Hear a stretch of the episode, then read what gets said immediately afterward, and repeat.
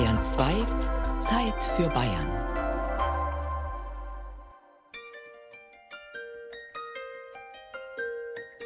Und der Gerald Huber sagt Grüß Gott zu einer Sendung, nicht ganz so trüb wie unser November, nein, sogar mit heiteren Aussichten. Obwohl es heute, das muss man in aller Deutlichkeit sagen, um letzte Dinge geht, sogar um allerletzte, um genau zu sein. Schließlich ist mit dem Sterben der Tod noch nicht vorbei. Und auch wenn es den direkt Betroffenen vielleicht nicht mehr beschäftigt, so beschäftigt der Tod uns vorher genauso wie hinten nach. Aber lassen Sie sich überraschen.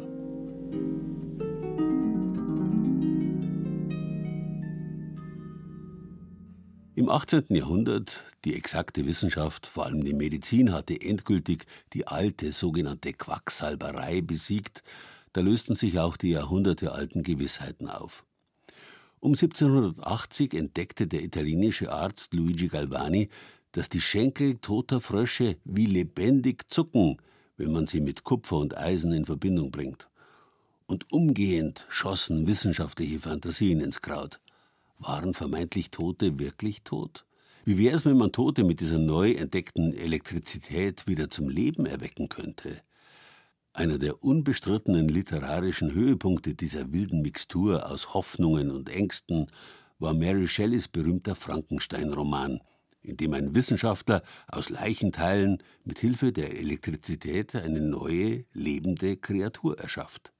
Die Geschichte spielt nicht von ungefähr an der Bayerischen Landesuniversität in Ingolstadt, deren medizinische Fakultät auch nach den Umzügen nach Landshut und später nach München das ganze 19. Jahrhundert hindurch Weltgeltung hatte.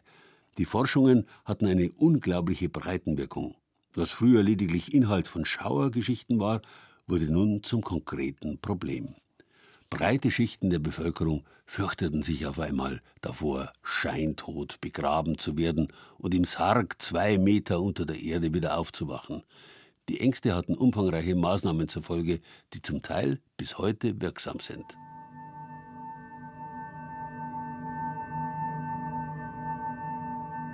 Lebendig begraben zu werden, ist eine uralte Angst des Menschen.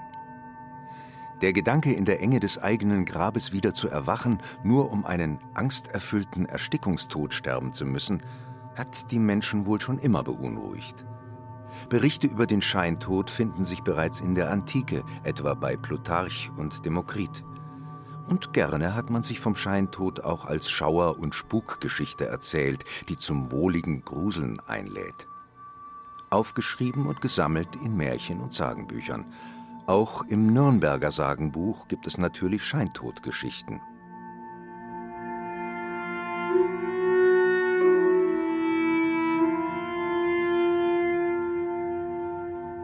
Die verfluchte Jungfer zu Nürnberg. Die Pegnitz bildet mit dem Mühlwasser die Insel Wörth in Nürnberg. Eine Gasse dort heißt die verfluchte Jungfer. Es lebte da eine Frau mit ihrer Tochter, welche aber ihre Mutter schlecht behandelte. Einst stieß die tief gekränkte Mutter den Fluch aus, dir wird die Hand aus dem Grab wachsen. Die Tochter starb noch vor der Mutter. Eines Tags liefen die Kinder nach Hause und sagten, aus einem Grabe auf dem Kirchhof ragen zwei Hände. Die Leute eilten dahin und fanden eine Leiche, welche die beiden Hände aus dem Grabe streckte.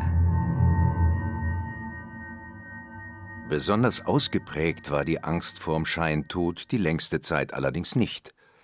Das änderte sich im Zeitalter der Aufklärung, angetrieben durch die Wissenschaft.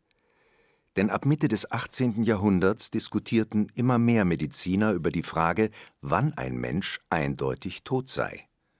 Bis dahin galten Leichenblässe, ein fehlender Puls und ein nicht mehr erkennbarer Atem als verlässliche Todeszeichen. Wenn der Pfarrer es gründlich nahm, hielt er einen Spiegel vor den Mund des Toten, um zu sehen, ob er noch durch Atem beschlug. Von nun an wurde der Tod nicht mehr als der Zeitpunkt definiert, an dem die Seele den Körper verlässt, sondern als stufenweiser Prozess. Die Zweifel der Ärzte an der Eindeutigkeit des Todes schürten die Ängste der Bevölkerung vor dem lebendig begraben werden enorm. Denn Mediziner sammelten Geschichten von Scheintodfällen und veröffentlichten sie auch in Volkskalendern oder moralischen Wochenschriften, um über die Gefahren des vorzeitigen Beerdigens aufzuklären.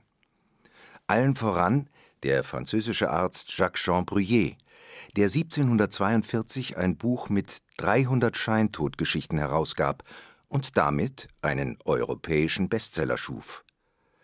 Aus den anonymen Sagen wurden echte Fälle gemacht, mit Namen, Zeit und Ort. Der Trompeter im Sarg. Ein Trompeter namens Mendeville, den man an einem bösartigen Fleckenfieber gestorben zu sein glaubte, ward im Jahre 1716 auf dem Gottesacker zu Dublin begraben.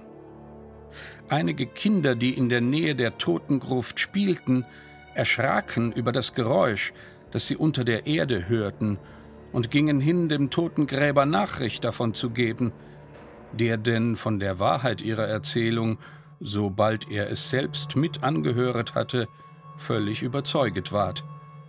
Man holte Leute, zog den Sarg heraus, öffnete ihn und fand den Kranken auf dem Bauche liegen, dessen Schultern durch die Spitzen vieler Nägel ganz zerrissen waren und der in seinem Blute schwamm. Er holte noch Atem und hatte in seinem Gesichte sehr deutliche Merkmale wechselweis krampfhafter Bewegungen. Er starb aber eine Viertelstunde nachher, woran das viele Blut, das er vergossen hatte, mehr Schuld war als eine Erstickung.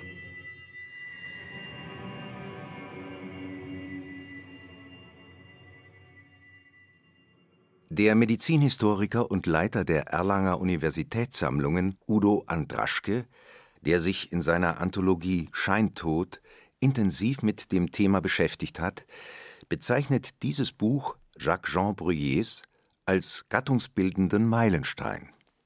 Das Zentrale bei Bruyère ist, dass er eben diese Geschichten, die teilweise aus Volkssagen herrührten, teilweise aus antiken Fabeln, aus Schauergeschichten, Gespenstergeschichten umgedeutet hat in medizinische Fallgeschichten, in Scheintodgeschichten.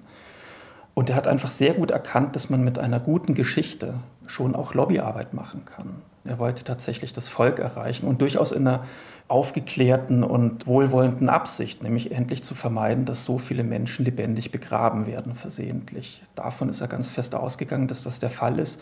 Und dagegen hat er angeschrieben, angesammelt und ein sehr dickes Buch verfasst, das etliche Übersetzungen erfahren hat, auch ins Deutsche, und eine unglaublich breite Rezeption erfahren hat. In Deutschland war es, allen voran, der Weimarer Hofmedikus und Goethes Hausarzt Christoph Wilhelm Hufeland, der sich intensiv für die Aufklärung über den Scheintod einsetzte. Schon in seiner Dissertation hatte sich Hufeland mit dem Scheintod beschäftigt und versucht, ertränkte und erstickte Tiere zu reanimieren, wenn auch mit mäßigem Erfolg. 1808 erschien sein Buch über den Scheintod mit medizinischen Abhandlungen über Krankheiten, die dazu führen, und Mittel zur Wiederbelebung. Was diese Schrift aber zu einem Longseller des 19. Jahrhunderts machte, waren die rund 100 Fallgeschichten, die er in Zeitungen oder medizinischen Schriften fand. Hufeland schrieb keine nüchterne Wissenschaftsprosa, sondern erzählte plastisch und drastisch. Der noch lebende, geschickte Arzneigelehrte P. ward in seiner Jugend zu Ingolstadt, wo er diese Wissenschaft studierte, gefährlich krank. Und es erfolgte bei ihm jener Übergang in starre Sinnlosigkeit, die man für tot zu halten pflegt. Er ward also ganz als ein Toter behandelt, entkleidet, gewaschen, auf das Brett gelegt und so weiter. Dies muss sich nun freilich jeder Todscheinende gefallen lassen – aber das Schrecklichste bei diesem allen war, dass er alles selbst mit ansah. Er sah, hörte, fühlte, nur war es ihm unmöglich, die geringste Bewegung hervorzubringen. Sein Körper war starr und totenähnlich, sein Geist lebte. Er hörte die Klagen seiner Freunde und Verwandten, war sich seines Zustandes bewusst, sah die Anstalten zu seiner Beerdigung und wie der Tischler das Maß zum Sarge an ihm nahm. Eine schreckliche Lage. In der Nacht vor seinem Begräbnistage, als er einsam auf dem Totenbette lag, kam ihm langsam die Bewegungskraft wieder. Aber seine Hände waren ihm mit Wachse und einem Rosenkranze so fest verknäuelt, dass er sie nicht brauchen konnte. Er sträubte und bäumte sich, so viel es seine geringen, wiederkehrenden Kräfte zuließen, und durch diese Bewegungen warf er mit dem über ihn gedeckten Tuche die neben ihm stehende Lampe um. Dies Getöse machte diejenigen, welche in dem unter ihm befindlichen Zimmer wachten, aufmerksam. Sie kamen, erschraken, flohen, kehrten wieder zurück und nahmen ihn endlich auf sein wehmütiges und wiederholtes Beteuern unter die Lebenden auf. Es gibt eben auch Überlebensgeschichten in der Scheintod-Literatur. Und Hufeland, der spätere Mitbegründer der Charité in Berlin, wollte mehr solcher Happy Ends. Deshalb sprach er sich gegen die üblichen schnellen Bestattungen aus und sorgte mit dafür, dass eine gesetzliche Frist von 48 Stunden bis zur Beisetzung eingeführt wurde. Bis dahin sollten die mutmaßlich Toten in einem eigens dafür eingerichteten Zimmer aufbewahrt werden, am besten, bis das sicherste aller Todeszeichen, die Fäulnis, einsetzte. Hufeland war einer der ersten, der sich sehr stark für den Bau von Leichenhäusern eingesetzt hat. Vor allem in seiner Weimarer Zeit. 1790 ruft er dazu auf, eins zu bauen in Weimar, nach seinen Plänen, nach sehr genauen Vorstellungen. 1792 wird es eröffnet. In München, das erste Leichenhaus, viel kleiner als das Weimarer, war tatsächlich noch vorher. Aber es ist genau die Zeit und ganz stark durch Hufeland beeinflusst, dass diese Leichenhäuser gebaut werden, zumindest in den größeren Städten.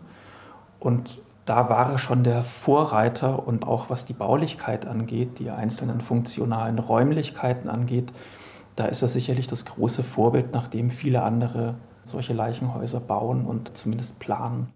Wie diese Leichen in so einem Gebäude früher aufbewahrt und bewacht wurden, ehe ein Arzt endgültig ihren Tod feststellte, beschrieb der amerikanische Autor und Reiseschriftsteller Mark Twain.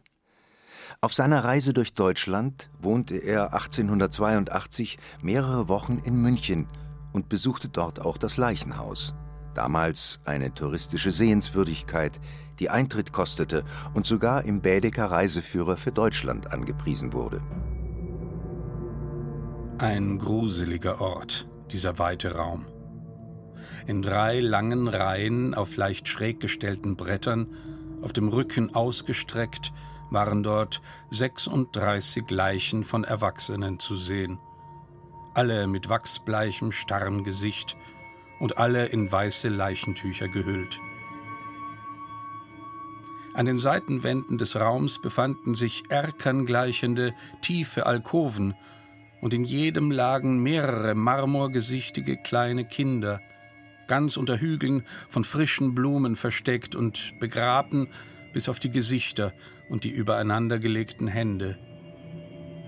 Jede dieser 50 reglosen Gestalten, die großen wie die kleinen, trug an einem Finger einen Ring, von dem ein Draht zur Decke und von dort zu einer Glocke in einem Wachzimmer nebenan führte, wo Tag und Nacht ein Wächter sitzt, stets bereit aufzuspringen und jedem aus der bleichen Gesellschaft zu Hilfe zu eilen, der, vom Tode erwacht, etwa eine Bewegung macht, denn auch diese leiseste Bewegung lässt den Draht zucken und jene unheimliche Glocke läuten.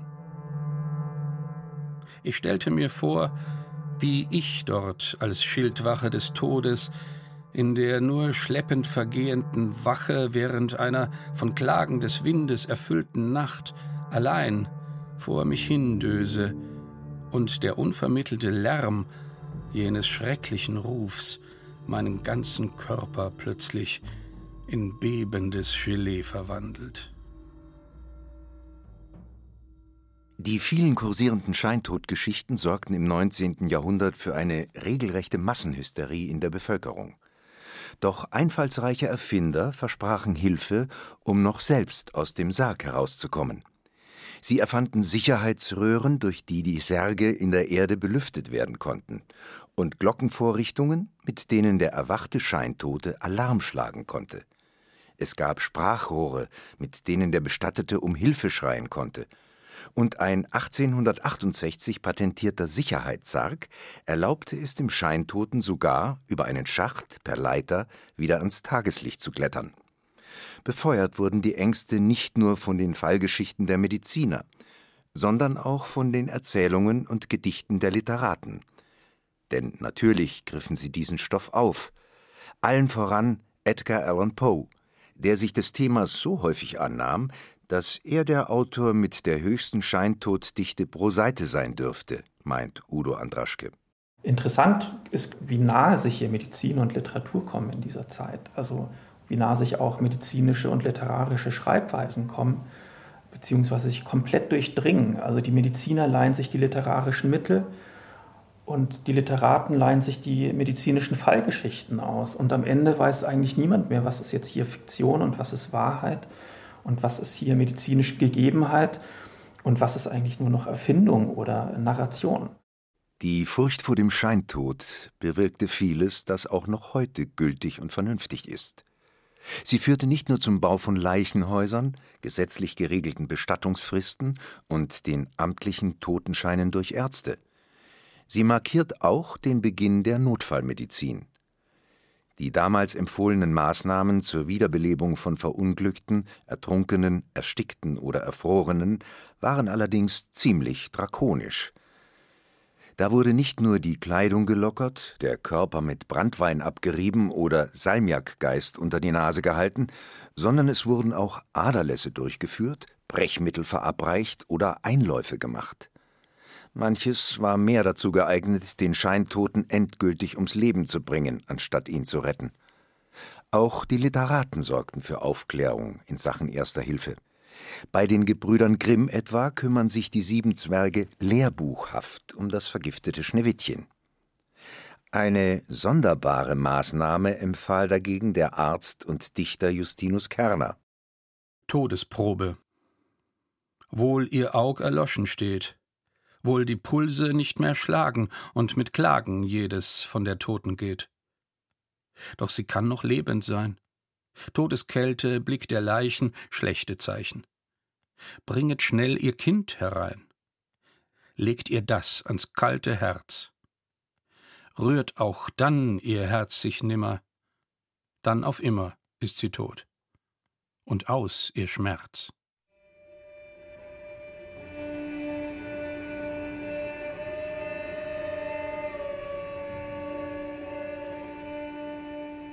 Zwar ist auch Shakespeares berühmtes Liebesdrama Romeo und Julia aus dem 16. Jahrhundert schon eine Scheintodgeschichte, doch im 19. Jahrhundert entzündete das lebendig Begrabenwerden die Fantasie der Literaten besonders. Goethe nahm das Motiv in mehreren Gedichten und in seinem Roman Wahlverwandtschaften auf, und Schiller benutzte es in seinem Drama Die Räuber. Heinrich von Kleist traktierte den scheintoten Grafen von Stahl im Käthchen von Heilbronn mit Nadelstichen und dem Ausreißen ganzer Haarbüschel, und Gottfried Keller schrieb gar einen ganzen Gedichtzyklus mit dem Titel Gedanken eines lebendig Begrabenen.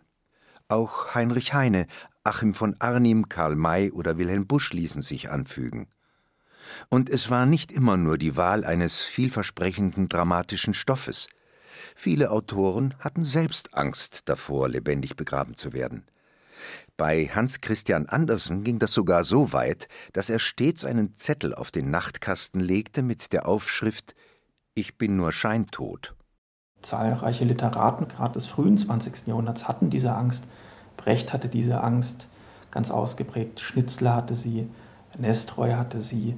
Also die Liste ist lang. Bei Rilke ist das auch ein ganz wesentliches Angstmotiv der auch entsprechend begegnet wurde, eben mit testamentarischen Vorgaben wie bei Schnitzler, der in einem Wort und mit Ausrufezeichen den Herzstich in sein Testament aufgenommen hat, den er sich ganz unbedingt gewünscht hat.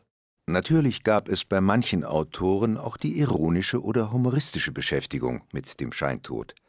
Der Franke Friedrich Rückert etwa nutzte das Motiv des vorgetäuschten Todes in seinem Lustspiel Der Scheintod für wilde Verwicklungen und in der Satire Meine lebendige Begrabung seines Landsmannes Jean Paul muss ein gelähmter Scheintoter bei vollem Bewusstsein allerlei Unbill über sich ergehen lassen und seiner Gattin auch noch bei einem Stelldichein mit ihrem Liebhaber zusehen. Selbst 1978 noch hat der Liedermacher Ludwig Hirsch als nekrophiler Wiener ein groteskes Chanson aus der Sicht eines lebendig Begrabenen geschrieben. Am Rücken und stehe mit zugemachten Augen in die Finsternis. Es ist so eng und so feucht um mich herum. Ich denke an dich. Ich kann's noch gar nicht kapieren. Du liegst heute Nacht nicht neben mir.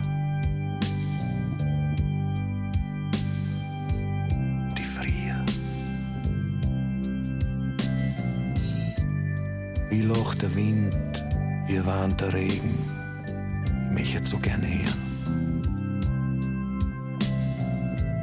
Du kannst es nicht vorstellen, das beinharte Schweigen da, vier Meter unter der Erde.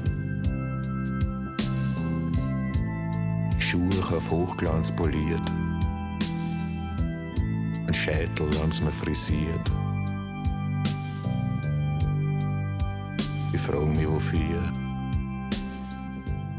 Tja, mit einem Zettel wie dem von Hans Christian Anlassen auf dem Nachttisch wäre das nicht passiert. Dass die Angst vor dem Scheintod im 20. Jahrhundert deutlich abnahm und auch die literarische Beschäftigung mit dem Thema, lag schlicht und einfach daran, dass es bis heute kaum belegte Fälle von Scheintoten gibt, sagt der Experte Udo Andraschke. Auch in den Leichenhäusern von Weimar und München wurde niemals ein Scheintoter gesichtet. Man hat all diese Vorkehrungen und Sicherheitsmaßnahmen entfernt, weil einfach nie jemand aufgewacht ist. Und insofern kam man dann schon auf die Idee, dass hinter all dieser Angst vor dem Scheintod oder eben auch vor der medizinischen Diagnose Scheintod, dass die womöglich doch nicht ganz so treffsicher ist. Und deshalb konnte man das auch wieder abbauen. Es hat einfach nie geklingelt. Und das war der schlichte Grund, dass man gesagt hat, gut, das war womöglich den Versuch wert, aber jetzt ist er hiermit auch beendet. Heute beschäftigen uns ganz andere kollektive Ängste. Trotzdem, als letztes Zugeständnis an die Angst vor dem Scheintod lassen sich die Kühlkammern in Leichenhäusern auch heute noch von innen öffnen. Und vereinzelt kommt es wohl vor, dass Menschen testamentarisch verfügen, mit einem Handy im Sarg beigesetzt zu werden. So ganz sind die Scheintodgeschichten noch nicht totzukriegen. Die jüngste erzählte 2020 der Bamberger Autor Paul Maar in dem autobiografischen Roman über seine Kindheit Wie alles kam. In der Bibel meiner Mutter stand der Name ihrer Mutter, Elisabeth Liebler. Und darunter in einer anderen, unbeholfenen Schrift meiner Lebensretterin in ewiger Dankbarkeit. Daneben klebte ein Ausriss aus einer Münchner Zeitung mit der Überschrift Rettung eines Scheintoten. Von Elisabeth erzählte man sich im Dorf merkwürdige Geschichten. Sie sei mit dem siebten Sinn geboren. Da sie in München als Hausmädchen arbeitete, kam sie nur gelegentlich nach Oberteres zurück. Sie war eine Waise und hatte einen Vormund, der sie schlecht behandelte und das ihr zustehende Geld für sich verwendete. An einem Samstag hatte sie ihren freien Nachmittag und ging wie üblich in der Stadt spazieren. Sie kam an einer Kirche vorbei und hörte, wie sie sich und anderen später mühsam zu erklären suchte, eine Stimme in ihrem Kopf, die um Hilfe rief.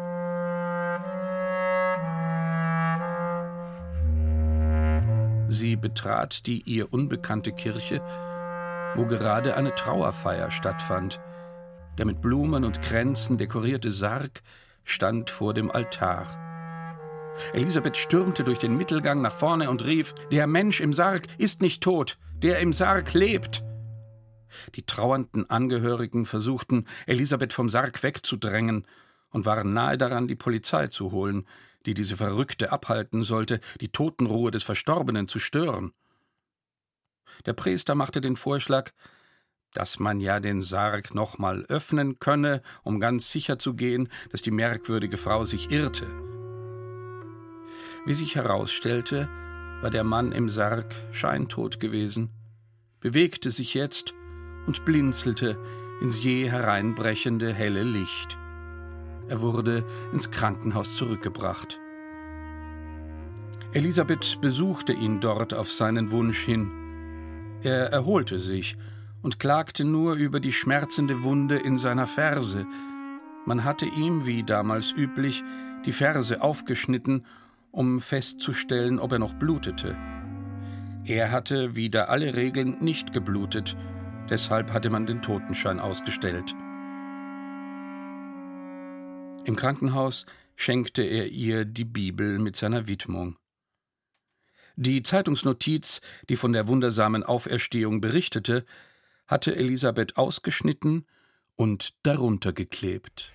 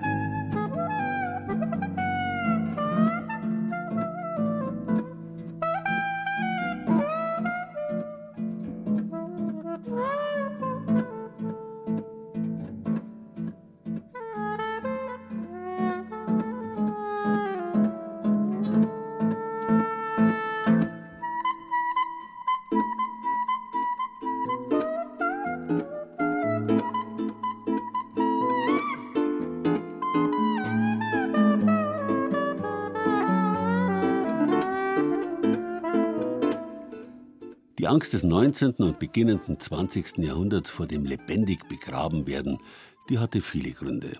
So kam es zeitgleich mit Aufklärung, französischer Revolution und Siegeszug der Wissenschaft zu einer umfassenden und bis heute wirkenden Krise der Religion. Der nach der Entmachtung von Adel und Klerus nun herrschende Stand der Bürger glaubte eher an Individualismus statt Gemeinschaft diskreditierte die altüberkommenen Gemeinschaftsrituale als unvernünftig und schaffte sie zunehmend ab. Ein Vorgang, der immer noch kein Ende gefunden hat. Gerade wenn es um das Ende des Lebens geht, wird experimentiert, auf Teufel komm raus. Traditionelle Riten haben keine Konjunktur mehr und drohen unterzugehen zwischen Friedwaldromantik, Buddha-Kitsch aus dem Baumarkt, anonymem Bestattungsweltschmerz und Trauerrednerei von fraglichem Trostwert. Eins aber scheint unverwüstlich zu sein: der Leichenschmaus, der Leichentrunk, die Kremes. Nicht unangefochten zwar, aber ein Fest des Lebens zu feiern mit und für den Toten, das ist nach wie vor gefragt. Dieses Tröstende, dass die anderen alle Kummer sind und sich da die Zeit nehmen, teilnehmen. Und einer kann man nur lang nur, also da darf man schon an dem Tag einmal noch mal ein bisschen abgelenkt werden. So als Familie. Ein gescheiter Leichenschmeißer gibt es halt auf Nacht eine Brotzeit und wie gesagt gehabt, die gehen halt einmal für über 12, 12 Uhr. Also das ist, ist aber auch wichtig, weil das ist die erste Ding zum, ja, Trauerbewältigung und der erste Schritt, dass es wieder aufwärts geht. Wir haben schon sehr, sehr viel schöne und äh, zum Schluss hinaus auch ganz lustige Beerdigungen gehabt. Ja, da wird einfach das ganze Leben von demjenigen, der gestorben ist, ja auch nochmal gefeiert und gewürdigt.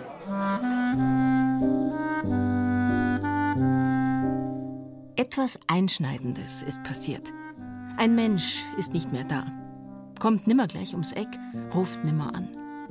Unser Hirn, unsere Sinne können das nicht fassen, den Tod nicht begreifen. umso weniger, je näher uns die oder der Verstorbene stand.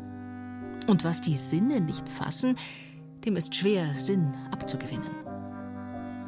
In allen Kulturen haben sich Rituale herausgebildet, die uns in Situationen derartiger Ohnmacht helfen.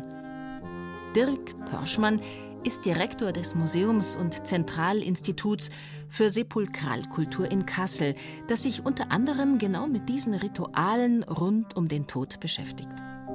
Zu diesen gehören die religiösen Zeremonien, das Aufbahren, das Totengebet, die Beerdigung selbst und dann eben auch der Leichenschmaus.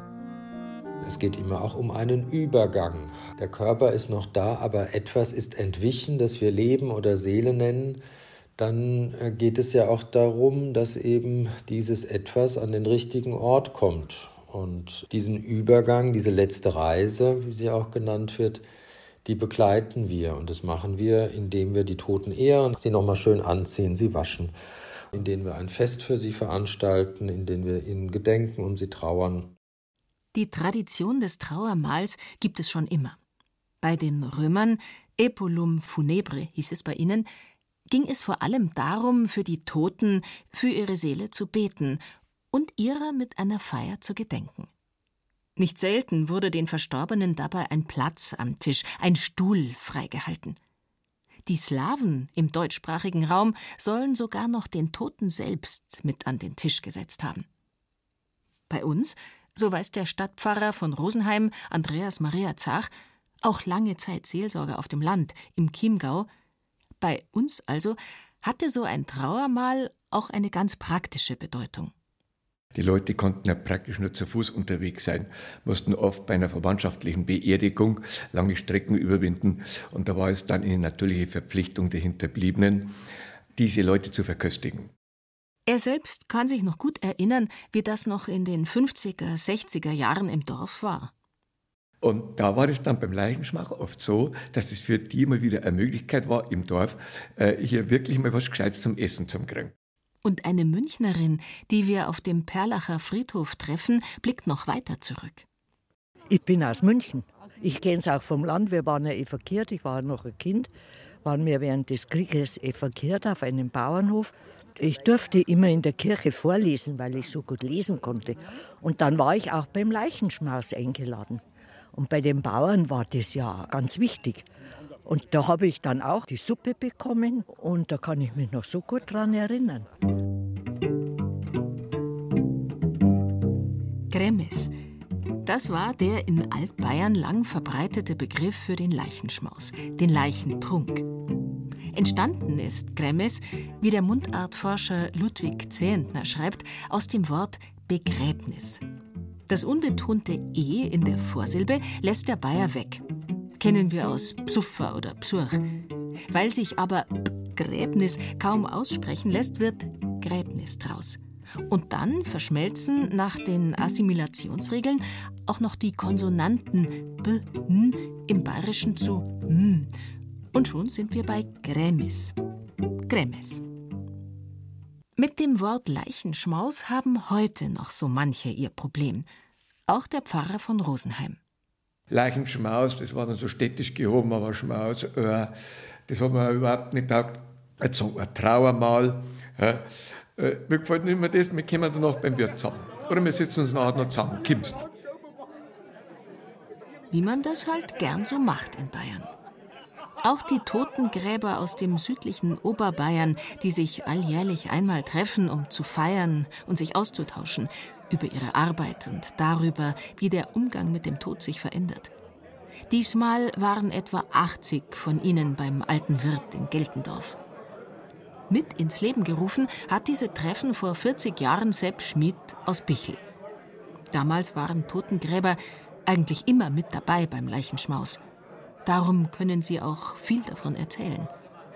Und weil der Tod eben zum Leben gehört, so Sepp Schmidt, darf so ein Zusammensitzen beim Wirt auch nach einer Beerdigung lustig sein und ein bisschen länger dauern. Ja, hat schon gegeben, die wo schon sehr lang gedauert haben. Weil man halt zum Beispiel gesagt hat, wenn es ein Geselliger war, ah ja, da können wir jetzt nicht heimgehen. Da müssen wir jetzt für den schon noch eine halbe trinken, weil der das auch gerne Menge hätte. Auch Trauerforscher Pörschmann sieht da noch einen psychologisch nachvollziehbaren Effekt. Da gibt es ja auch eine Erleichterung in den Angehörigen, dass es geschafft ist. Vor der Bestattung gibt es eine Anspannung. Und wenn das dann passiert ist, erst dann kann eigentlich der Trauerprozess richtig losgehen, indem ich mich dann aber eben auch wieder dem Leben zuwende. Wie erleichtert manche waren, zeigt auch diese rund 100 Jahre alte Quittung vom Wirt in Kirchberg bei Landshut. Leichentrunk für Hötschel von Grammelsbrunn, 85 Personen. Bier 167 Liter, Schnaps 8 Liter. Je nachdem, wie viele Kinder unter den 85 Gästen waren, wären das zwei bis drei Maß Bier und dazu fünf bis acht Stammball Schnaps. Nicht schlecht. Weil ausufernde Feiern nach Beerdigungen auch im 18. und 19. Jahrhundert schon keine Seltenheit waren, versuchte die Obrigkeit, das ihrer Ansicht nach liederliche Treiben mehrfach einzuschränken und gar zu verbieten. So heißt es 1802 in der Verordnung des Kurfürsten, dass es nun wirklich bestraft werden müsse, wenn den ganzen Tag auf Kosten der Erben fortgetrunken und anstatt des nur zur Labung der aus der Ferne kommenden Trauerpersonen bestimmten Trunkes ein sittenverderbliches, schwelgerisches Trinkgelage gebildet wird. Verhindert werden sollte eben auch, dass sich arme Menschen hoch verschulden. Große Wirkung hatten solche Verbote allerdings nicht. Um Prestige, Macht und Ehre geht es freilich auch bei den Herrschenden. Mittelalterliche Fürstenbegräbnisse dauerten gern mal ein paar Tage, waren ähnlich aufwendig wie Hochzeiten. Der Leichenschmaus für den bayerischen Herzog Albrecht IV. zum Beispiel gehörte zu den legendären Festen am Hofe Wittelsbach. Zehn Monate nach seinem Tod im Januar 1509 wurde in gebührendem Abstand zur Trauerfeier geladen. Ein Mittagessen mit 23 Gängen, das bis zum nächsten Morgen andauerte. Immer zwei Gänge mit deftig Nahrhaftem wie gesottenem Schweinskopf, Kapaunen, durchsichtig hohe Sulz mit Fischen, Pastete mit eingemachten Vögeln. Und dazwischen religiöse Schaugerichte zur Erbauung. Etwa der erste Gang. Adam und Eva in einem grünen Garten. Eine Schlange mit Apfel im Maul. Oder der Turm zu Babel in einem Gemüs, wie es so schön heißt in einer zeitgenössischen Beschreibung. Stunden zog sich das Mahl dahin. Als schon der Morgen dämmerte, folgte auf das jüngste Gericht schließlich als 22. Gang ein Konditorenmeisterwerk, eine Nachbildung des heute verlorenen Grabmals von Herzog Albrecht in der Münchner Frauenkirche. Aber wer will schon von einem Grabmal naschen? Zurück zum Treffen der Totengräber. Sie kommen aus dem Pfaffenwinkel, dem Inntal und dem Werdenfels. Und dort erweist man den Toten heute ganz unterschiedlich die Ehre.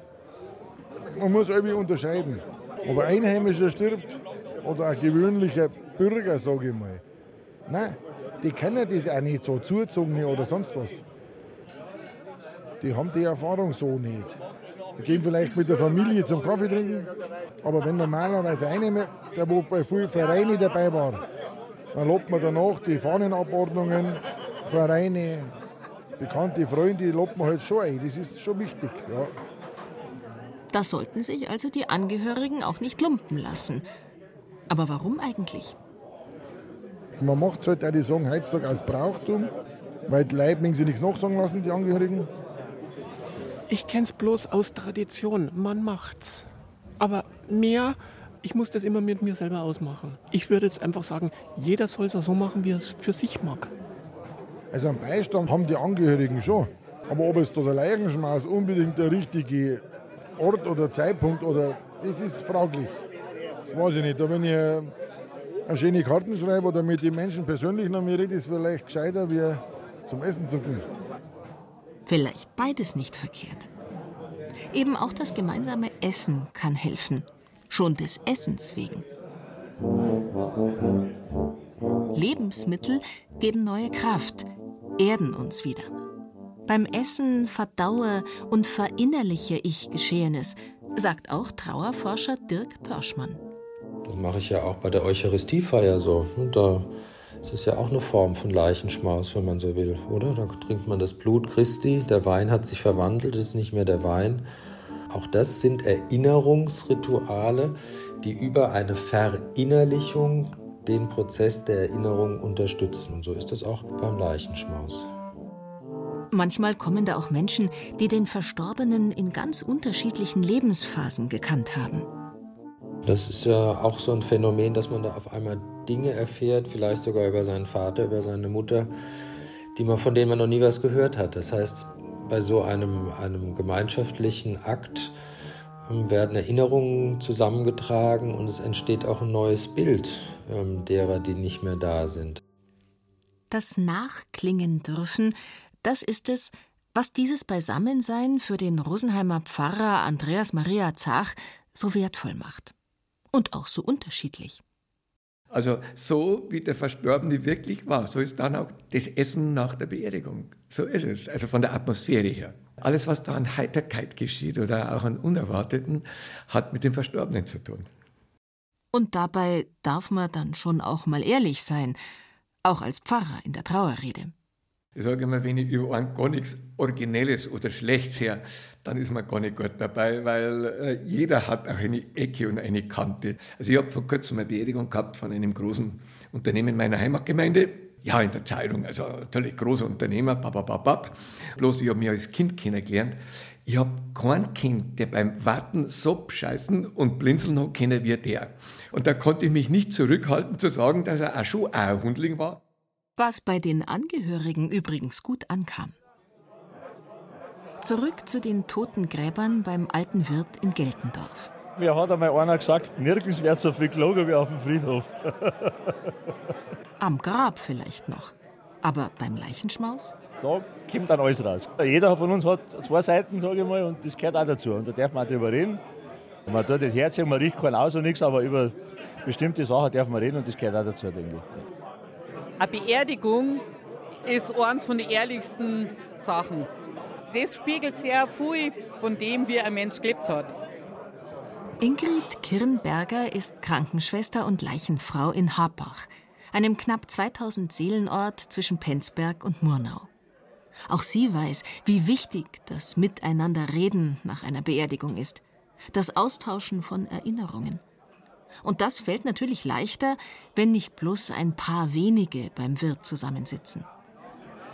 Bei so einem Leichenschmaus am Dorf sind ja nicht bloß die engsten Familienangehörigen, die in einer tiefen Trauer sind, sondern dann ist halt von denen, die halt dann da sind, von den Vereinen her oder von den Nachbarn her, dann kommt ja schon durch die Leute auch ein bisschen eine Lockerheit rein, die natürlich auch an die traumatisierten Angehörigen ja auch übergeht. Es ist halt über das Fangnetz, äh, wie groß das ist und wie du da aufgefangen wirst. Und darum, klar, wenn du vorher nicht sozial eingebunden warst, dann wirst du es ja dann auch nicht sein. Weißt du, das vielleicht auch gar nicht magst und dann kommt natürlich das Loch umso schwerer. Und ich sage mal halt heutzutage, sucht man für alles einen Experten und äh, eine Mordshilfe, aber die Hilfe kommt von den normalen Leuten am allerbesten, find, findet sie. Und die Nachbearbeitung, wie man jetzt beim Psychologen sagt, die Nachbearbeitung ist halt dann, findet halt dann im Dorf statt. Da war man im Leichenschmaus, da redet man dann und wenn man den anderen Tag wieder jemanden trifft, dann redet man, dass man halt wieder, wenn es möglich ist, einen Alltag übergeht. Bei der folgenden Geschichte könnte man fast meinen, da wollte einer noch zu Lebzeiten selbst etwas von diesem wohltuenden Geist der Gemeinschaft abbekommen. Hans Urban vom Nördlinger Ries hat 2019 seinen eigenen Leichenschmaus ausgerichtet, wollte selbst daran teilnehmen. Irgendwann ist ihm diese Idee gekommen. Ja, da könnten wir dann sowas wie Leichenschmaus vorher machen. also eine geniale Idee. Und es ist auch so gut angekommen. Ich habe dann meine bekannte Nachbarn eingeladen, da waren etwa 50 Leute da. Und da ging es eben nicht nur darum, mit den Freunden zu ratschen und Kaffee zu trinken. Es gab eine Rede von einem ehemaligen Pfarrer. Und es war dann so ein gewisser Rückblick über das Leben. Und ich habe dann auch darüber gesprochen, auch über Leben und Sterben. Und das ist mir schon ein Thema. Ich lebe bewusst das Leben und auch nehme ich den Tod bewusst an. Hans Urban war selbst Pfarrer. Seit 18 Jahren ist er im Ruhestand, würde aber auch sonst nicht mehr praktizieren, hat sich mehr der fernöstlichen Mystik zugewandt. Jetzt lebt er wie ein Einsiedler auf einer Anhöhe im Nördlinger Ries, bezeichnenderweise auf dem Lachberg.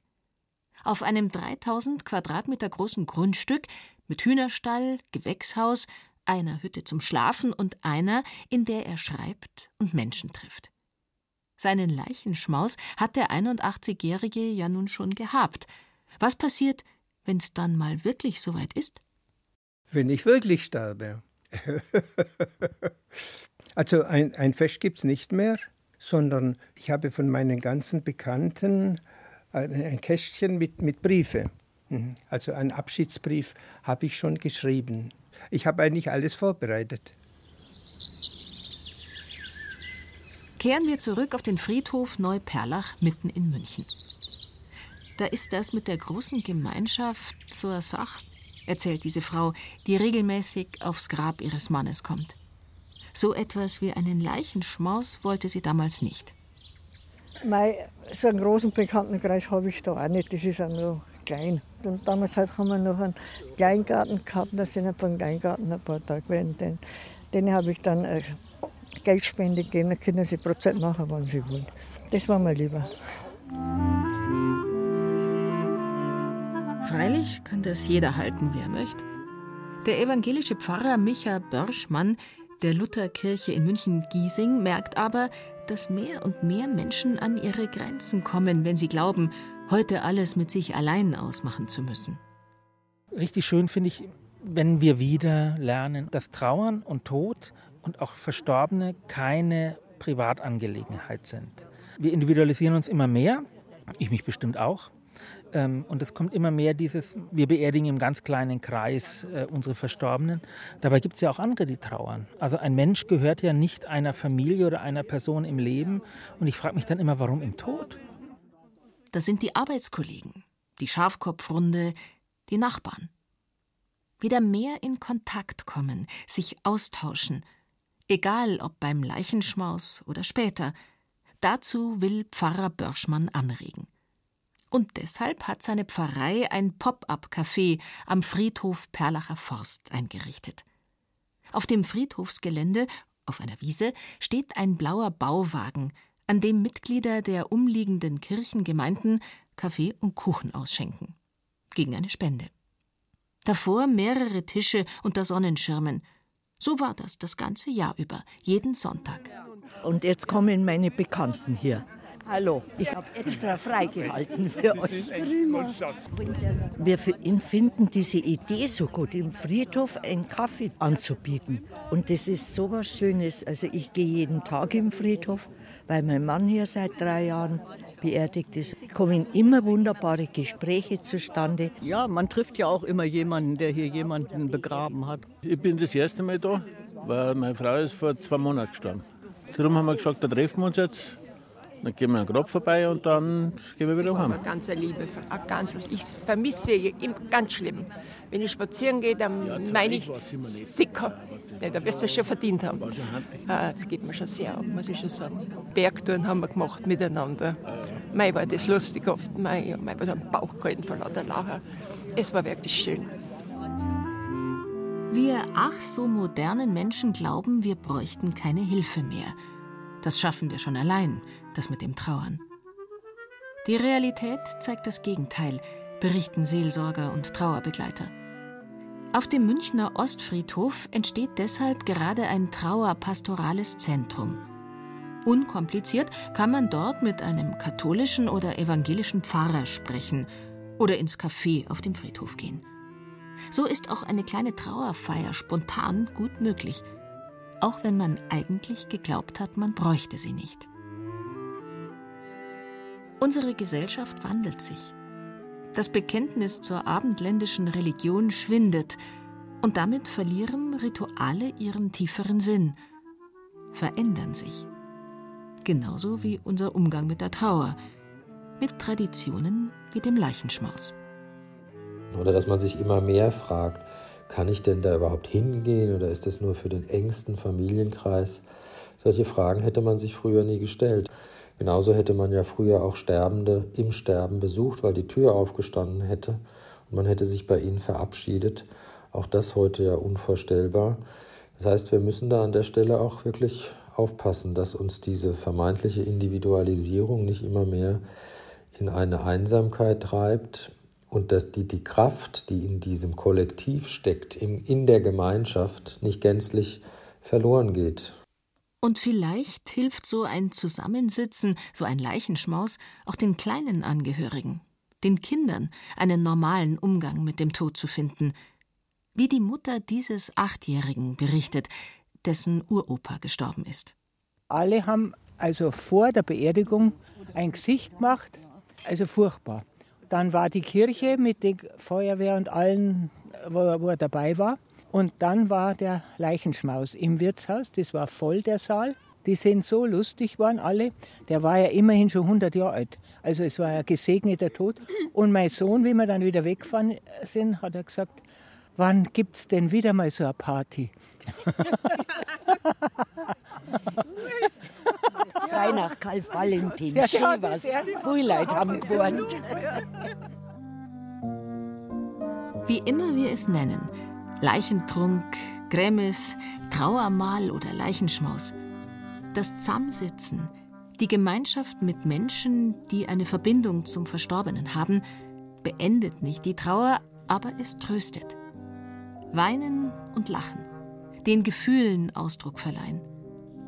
Das Leben, das gegangen ist, darf nachklingen. Und es geht weiter. Mit uns.